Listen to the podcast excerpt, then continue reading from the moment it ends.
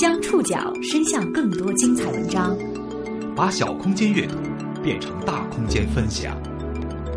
报刊选读，报刊选，把小空间阅读变成大空间分享。欢迎各位收听今天的报刊选读，我是宋宇。今天为大家选读的文章综合了《新周刊》《新京报》《南方周末》的内容。最近，九零后美女朋友圈卖劣质面膜的消息几度刷爆网络。结果发现评论上面很多都是说出现问题，也是跟我一样，就长了很多那个痘痘嘛。曾几何时，我们的朋友圈成了各色微商抢快钱的战场。在朋友圈里嘛，看见有那种卖鞋的发过来之后，就和图片还是不太一样。他们就生活在你我身边，可能是大学生、待产妈咪、有闲白领、公司财务、夜场妹、保安叔、发廊仔。多少一夜暴富的神话在这里诞生，多少价低质次的投诉在这里上演。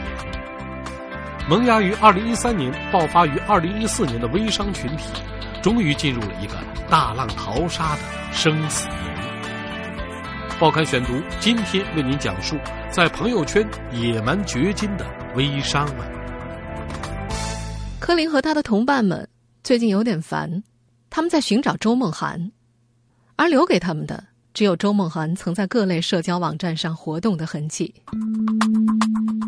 和柯林一样，很多粉丝第一次知道周梦涵，源自2014年3月微博上一个热门话题：“敢露额头才是美女。”在众多露额头的女孩照片里，周的美貌一下子就吸引了他，他随即就关注了周梦涵的微博。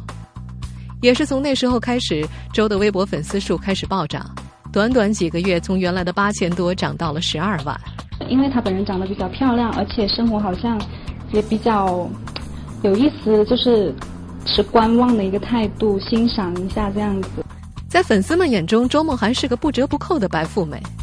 十五岁远赴奥地利学习长笛，租的套房月租一千欧元，每天都敷面膜保养。自拍里的她永远肤若凝脂，亮得发光。越来越多的粉丝开始向周梦涵咨询护肤心得。从二零一四年四月起，周频繁的提到一款蚕丝面膜，说自己每天都在使用，能够让皮肤饱满发光，超越所有大牌。二零一四年七月二十号，自称已经从维也纳毕业回国的周梦涵，在自己的微信小号“小桃心”里发了第一条朋友圈之后，宣称正式开始自己的面膜事业。他就说是在外面买不到的，因为是老中医自己的配方，说是把这个方子承包了，然后在朋友圈卖的。美女的现身说法，曾让作为粉丝的柯林和众多买家一样，坚信这种面膜一定有奇效。他们陆续从周梦涵的微信号买面膜，并称呼她为女神、神仙姐姐。一片蚕丝面膜定价十九块，银色的塑料包装袋上仅有一个钢印的生产日期，没有未装准字，没有生产商，没有厂址等任何标志。周梦涵曾说，面膜的配方源自他认识的一位老中医，自己在找工厂加工生产。蚕丝是他从国外进口的，因为时间仓促，公司在筹备当中，所以包装简陋。但是不久就会正式上市。我本来是对这个持怀疑态度的，因为他这个广告打的比较夸张一点。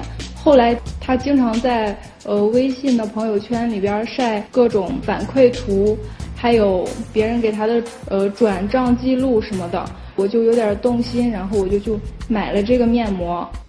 问题爆发在今年年初，一位面膜使用者在微博里开启了“坏脾气公子售卖三无产品面膜”的话题，称使用了周梦涵卖的面膜之后，皮肤严重过敏，美容变成了毁容，一下子就，呃，这边和这边边边就长了很多那个痘痘嘛。一共是用了半个月吧，半个月停用了之后，就有一点明显的反应了。脸上开始冒那种小红痘痘呀，然后肿得越来越大。这组话题一时激起千层浪，很快多个受害者群在微信、微博上组建起来。最大的群里有上百名来自全国各地的消费者。仅在最近两个月，柯林自己就收集到了五十位受害者的信息。这些姑娘来自全国多个省份，她们的面部均出现了不同程度的红肿、爆痘，甚至长毛的症状。部分使用者就医诊断是过敏性皮炎和激素依赖性皮炎。然后我因为还关注了他的微博，也上去看，结果发现评论上面很多都是说出现问题，然后我就跟他们交流，也是一样跟我一样，就是生这些东西，有的人比我更严重，满脸都是。三十九位投诉者提供的信息显示，他们买的面膜总额接近七万元，这并不包括周梦涵的下线代理。两名代理人与周梦涵交易的款项就已经超过了五万元。转眼之间，周梦涵“女神”的称号变成了女骗子。此前，他多次保证他卖的面膜绝对不含重金属、荧光剂等有害成分，出现问题照价赔偿一百倍。不过，从二零一五年二月之后，这些承诺就跟随着周梦涵一起消失了。他的微博、微信已经联系不上了，然后微博上关于他卖这些产品的，就是信息吧，他已经全部删掉了。多名曾经的粉丝、买家被周梦涵在微信当中拉黑或者屏蔽，有买家试图通过寄货和退货地址、电话找到他本人，发现地址和电话都不属实，维权相当的艰难。有人到当地工商部门投诉，被以案发不在本地为由拒绝受理；有人去报警，同样被拒绝，对方称应该找案发地，也就是周梦涵发货地的郑州警方来处理。也有受害者联系到了郑州金水区警方，却被告知此类案件在受害者本人所在地报案即可。打过三幺五的电话，他说就是没有实体店销售的嘛，都是网络上的，他们不管。也有的姐妹们去那个公安局报案，他们不受理的。现在就是完全找不到其他的任何方式能够维权了。对。无奈之下，柯林和其他的受害者决定走最后一条路，将会于近期前往郑州委托律师起诉周梦涵。虽然他们根本就不知道周梦涵人在哪儿。如果不是被众多粉丝客户声讨，周梦涵这个九零后女孩恐怕仍在网红转战微商的道路上一路狂奔，积累财富。周梦涵消失了，但朋友圈里的微商事业仍在继续。从二零一三年至今，这个群体在我们的朋友圈里野蛮生长。这支中国电商界的商业新势力，未来到底何去何从？报刊选读继续播出。在朋友圈野蛮掘金的微商们，像周梦涵一样的微商就活跃在你我周围。一项统计数据显示，二零一四年微商市场达到一千五百亿规模，微商从业者数千万。二零一四年春天，张浩凯还是实习女刑警，他开始思考是选择当月薪四五千的公务员，还是其他。这时，他遇上了让他发家的一款面膜，据说是微商史上的第一爆款。二零一三年以来，这款面膜在微信朋友圈疯狂刷屏，一炮而红。官方数据称，参与销售的微商达到两三百万人。张浩凯卖掉了第一盒面膜，挣了五十块钱。那时候刚开始做，也不知道真货假货。五月份，上级代理涨价。张浩凯在淘宝上找到低价的这款面膜，一次就进了十多万的货。可是货到了，一看是冒牌的，他顿时觉得全身瘫痪。三天之后，他扔掉了面膜，二十个纸箱子卖了破烂，找朋友和代理借钱，五百、一千，十五六个名字全记在本子上。他决心重新开始。微商圈里有这么一种说法。百分之九十的微商是做面膜的，百分之百的微商做爆款。什么叫爆款呢？就是爆炸式销售的产品。你还记得曾经一度刷爆咱们朋友圈的喝水神器韩国柠檬杯吗？那就是张浩凯操作最成功的一个爆款案例。这是在去年夏天，张浩凯在广州逛街，看见一位老大妈在喝茶，他就多嘴问了一句：“哎，为什么那杯子底下是尖的？”老大妈拿起了手边的苹果，为他示范柠檬杯的正确用法。张浩凯眼前一亮，就找了六个大微商与工厂洽谈，以每家一万的进货量谈到了六块多钱一个的价格。去年夏天，六大微商发力刷屏，批发价三十块。有个微商在韩国的下级代理要了三十只杯子，碰巧有人在韩国路边摊拍到了这种柠檬杯。上传到社交网络之后，杯子一下子就火了。张浩凯联盟将柠檬杯的批发价提到了五十块。为了更韩国，有名微商特别定制了韩文包装，价格很快就涨到了七十块。一个夏天过去，他们一共卖掉了二三十万只杯子。夏天过后，马油、九朵云面膜成为张浩凯的新爆款。对于这些微商们来说，他们早就有了经验，根据季节与流行，两三个月推一个爆款。面膜、卫生巾、减肥药、零食、手袋、饰品、皮裤，这些标榜为爆款的商品，曾在不少人的朋友圈里刷过屏。二零一四年秋天，保暖裤流行。几乎是一夜之间，四个有百十名代理的大微商十点钟统一刷屏，只发一款保暖裤。一位参与其中的微商说：“说出来都不怕你笑话，商标都是临时让复印社打出来的，从设计啊、生产啊到裤子卖条，十万多条，不到两星期。爆款吧，主要是走量，利润薄，才两三块钱，标价一百六十八，一般卖八九十吧。”那款保暖裤后来被人冒名注册，写着“韩国制造”，其实就是义乌进的。不过，不要就此以为都说爆款就没有风险。二零一四年十二月，夏季微商汤英进了一批李敏镐代言款爆款皮裤，上家再三向他打包票，裤子非常好，不好可以退。可是现在这批黑皮裤还整齐的码在汤英卧室的墙边呢。他觉得是血的教训，不能够随便相信人。更让人心惊的是，早期微商们兜售的爆款大多是三无产品。曾经有微商感慨：“哎，种种内幕啊，让我很不安啊。虽然我知道继续卖下去很赚钱，但不能为了钱不要良心。”微商联盟女王城堡的创始人陈冰冰说：“他们啊，有多少是因为无知无畏而挣到钱的？他们知道越多。”就会越害怕挣这个钱，很多爆款呢又便宜，又超标严重，很多人都是靠着这一波发家的。靠着打爆款迅速起家的张浩凯，如今已经属于顶级微商了。这个九零后美女大学毕业不到一年，就已经拥有了自己的公司和仓库，月流水千万。爆款让微商江湖增添了不少一夜暴富的神话。在这个玩法还未全面流行之前，也就是二零一三年微商刚刚萌芽之时，这个圈子还只是宝宝妈妈们的天下。报刊选读继续播出，在朋友圈野蛮掘金的微商们。原新京报广告部高级经理汤英成为微商，源自一次流产。那时候没有工作。没有孩子，还没有健康的汤英躺在病床上，陷入了情绪低谷。未来该怎么办呢？这时候，汤英在朋友圈里遇到一个人，那人告诉他：“你跟着我发就行，有人要货啊，你就把地址发给我。”第一个星期，汤英就收入一万多元。之后，他开了两个微信号，一个做包鞋、衣表等奢侈品，另外一个做面膜等护肤品。奢侈品号刷了一个月都没交易，好不容易卖出了一款九百八十块的包，最后还要主动召回。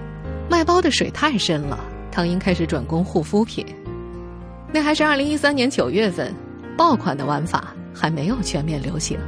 那时海外代购还占据着微商的主要收入来源，微商还是宝妈，也就是宝宝妈妈们的天下。小美成为全职妈妈和兼职海外代购之后，就开了一家母婴用品淘宝店。二零一四年四月，老公和儿子同时生大病，陷入人生低潮的她开始思考如何养家。她于是成了微商。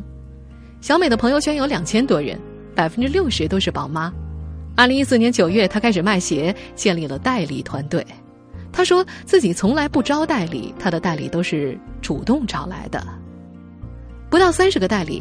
几乎都是兼职妈妈，就跟当初的小美一样，在家里待着没事儿带孩子的。小美算是一个有追求的人，二零一四年给自己定下的目标是每天回款三千，月收入十万，年底这个目标就实现了。今年她的目标是每个月零售十五万到二十万。二零一五年，小美打算从三月份开始给下级代理按照业绩排行。她给代理们开会说：“希望今年不要打酱油啦。”一位五十多岁的阿姨跟着小美做微商，虽然没有人脉，努力后还是卖出了货。她经常以此来刺激宝妈们。如果团队没有战斗力，还不如自己零售呢，何必搭这个时间啊？微商联盟女王城堡的创始人陈冰冰很喜欢宝妈群体，觉得这个群体比较单纯。在她的女王城堡里，很大一部分都是宝妈。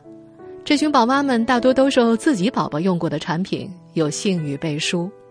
比如汤英在自己的代理群里就要求每天至少有一个小时陪家人，十一点宵禁，不准聊天。也正因为如此，入行时间很长的汤英目前月流水只有五十多万。规模中的，你一定听出来了。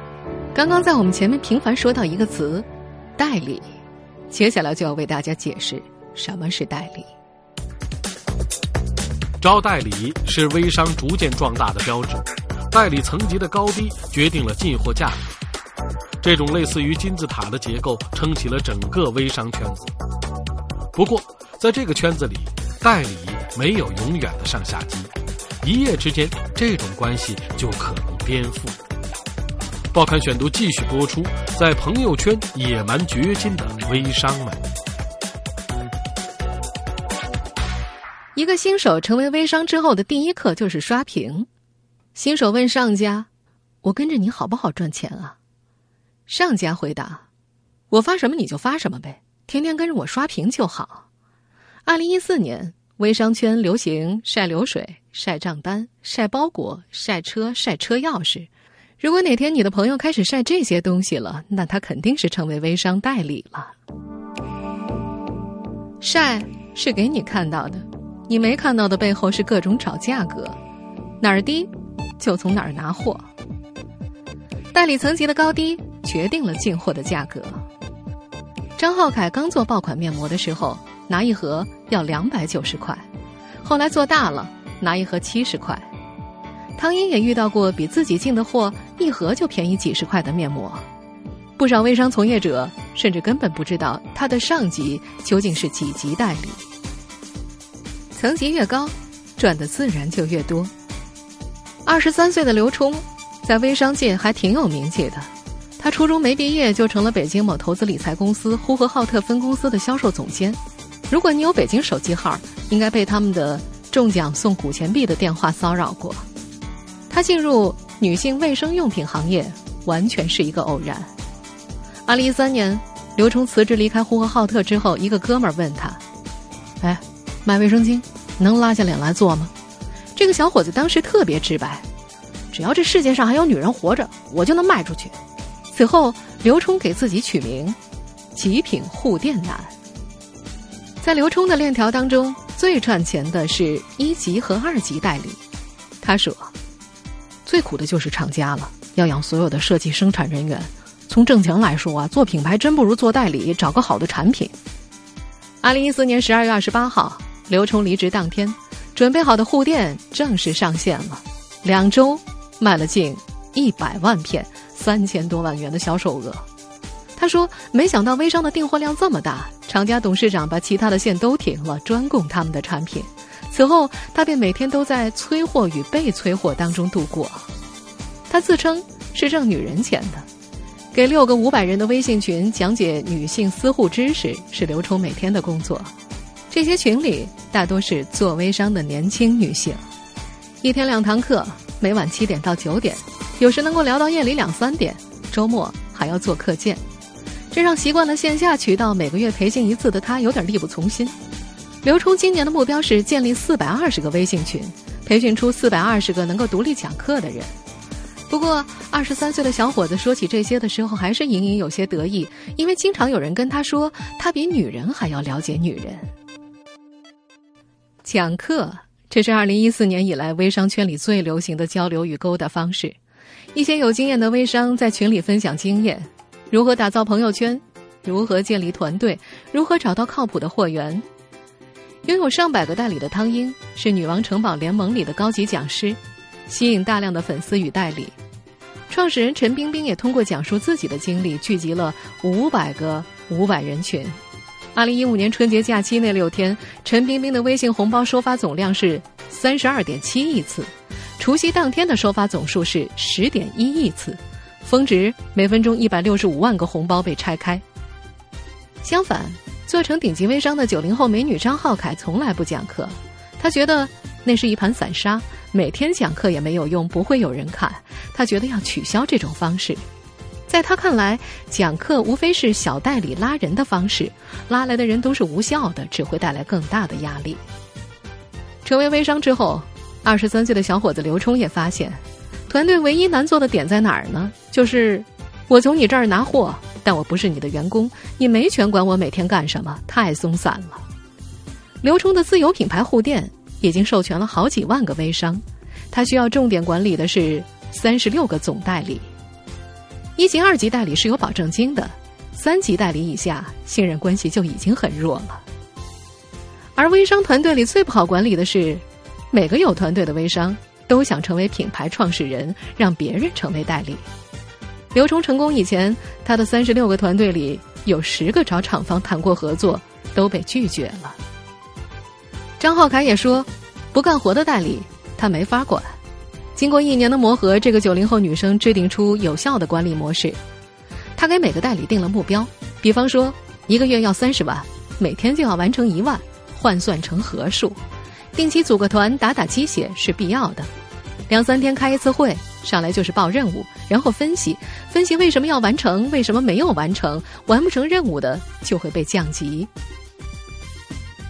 如今，张浩凯微商团队的代理规模到底有多大呢？他自己也统计不出来，粗略估算，他的代理、代理的代理、代理代理的代理，几千人应该有吧。他的核心下级代理大概有一两百个。据他自己透露，他有四五个微信号，每个号朋友圈里四五千人。他还与另外九个规模也在每月千万级流水的微商团队组成了韩妆联盟，一起打爆款。这么做是为了去跟厂家谈到最低价格。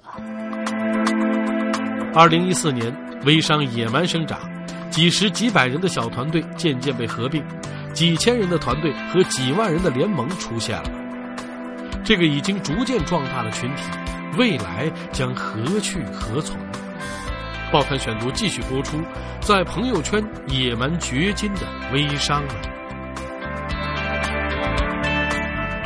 张浩凯的成长史很具有代表性，在他开始做微商的早期。闭着眼都挣钱。那时候微商不多，品牌也不多，大家没什么选的，只要价格低，都会来找你。慢慢的，要做爆款才能够带销量。之后，光做化妆品不行，就开始做玩具。一个产品不行，就做系列产品。一个系列也不行了，就组成联盟一起做。二零一四年，微商野蛮生长。几十几百人的小团队被合并，几千人的团队和几万人的联盟出现了。微商联盟女王城堡的创始人陈冰冰这样描述微商从小到大的分级：个人零售、小代理、代理群、团队、自有品牌、微商联盟。女王城堡可能是目前规模最大的微商联盟，在网络上甚至还出现了专门为他们的微商团队定制的手机。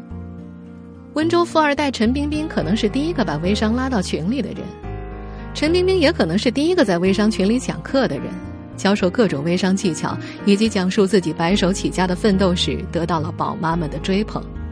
讲一次课就会有很多人跟着他，半个月就发展到了三四百个群。慢慢的，开始有人指责陈冰冰借群卖货，陈冰冰决定放弃。做微商的所有积累，成为中立的平台经营者。可是慢慢的，微商当中也出现了类似于传销的现象。我了解的这个一级代理可能拿到百分之二十，二级代理啊可能到百分之十五，三级代理呢可能拿到百分之十二左右。拿了以后啊，他们代理以后呢，现在人呢都想快速把这个钱挣了，说呢他就现在不卖产品了，主要是发展这个下线。微商里边，如果是仅仅以代理的名义从事非真实商品交易的，可能就会涉及到新的网络传销一种方式了。面对传销的指责，陈冰冰替微商们辩解。他认为，微商代理体系和传统的线下品牌方的联盟、枷锁代理等体系差不多，甚至可以说是一模一样的。微信只是成为沟通的工具而已。当然，他也不排除有人用微信这样的工具去做传销。萌芽于二零一三，爆发生长于二零一四的微商，在二零一五年将会进入一个大浪淘沙的生死考验年。接一个有保障的长线品牌，还是做自己的品牌和爆款，是生存还是死亡？这是微商联盟在二零一五年的分野。陈冰冰和她的女王城堡在等待传统品牌的介入，而熟知微商玩法的张浩凯还是看好爆款。在这个九零后姑娘看来，只要微商存在，爆款就一定会有，只是竞争会越来越激烈。微商有个习惯，哪个产品好就能马上复制出来。这不，二零一五年春天，很多微商都跑到了代工天堂广州去做自己的微商品牌去了。新一轮的刷屏，又要在大家的朋友圈开始了。